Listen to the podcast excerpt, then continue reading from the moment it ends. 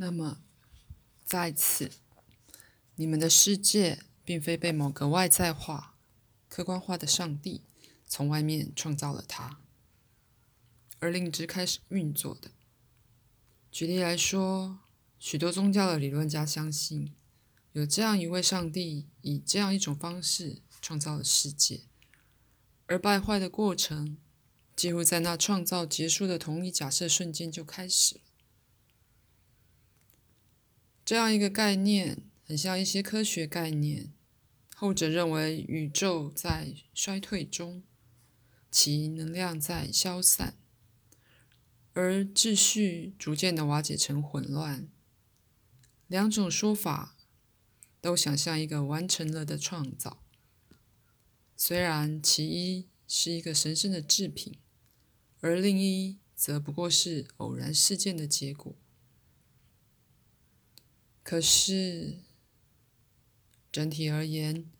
虽然我必须以系列性的讲法来解释它，但我们说的是一个经常不断的创造。我们在讨论一个宇宙的模型，在其中创造是继续的、自发的，并且同时在每个地方发生。在一种广阔的现在里，所有我们对时间的经验都是从那里浮现出来的。在这个模型里，永远有新的能量，而所有系统都是开放的，纵使它们看起来也许是分别的运作。在此，这个模型建立在它每个部分的主动合作之上，那些部分以某种方式也参与了整体经验。在这个模型里，形式的改变是创造性合成的结果。这个模型的来源被了解为出自一个广大、无垠及神圣的主观性，在每个意识单位之内的主观性，不论那单位的层次为何，那么那是在创造本身之内一个主观的神圣性，一个如此大的多次元创造性，以致它本身同时是创造者及创造物。这个神圣的心理过程，而在这过程并非最好的字眼。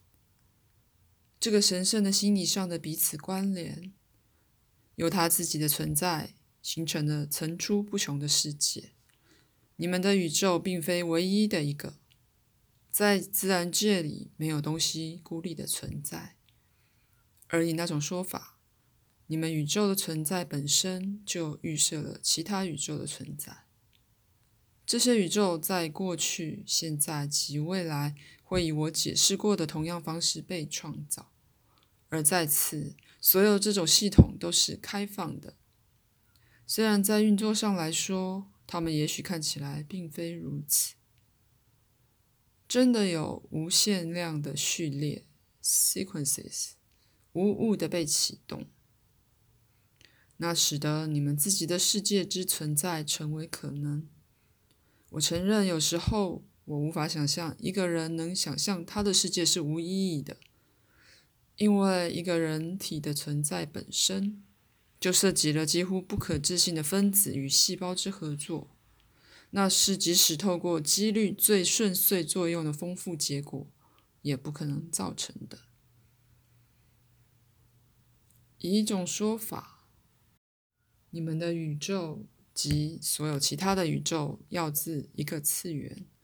那是所有实相的创造源头。可以说，一个基本的梦宇宙，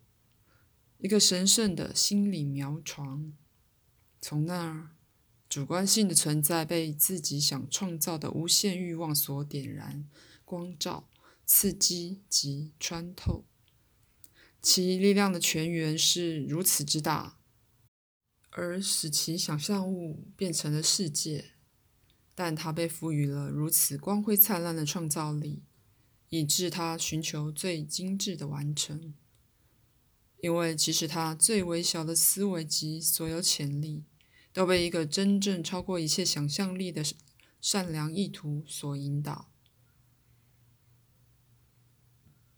那个善良意图在你们世界里是很明显的。它在联合矿物、植物及动物王国的合作性冒险里，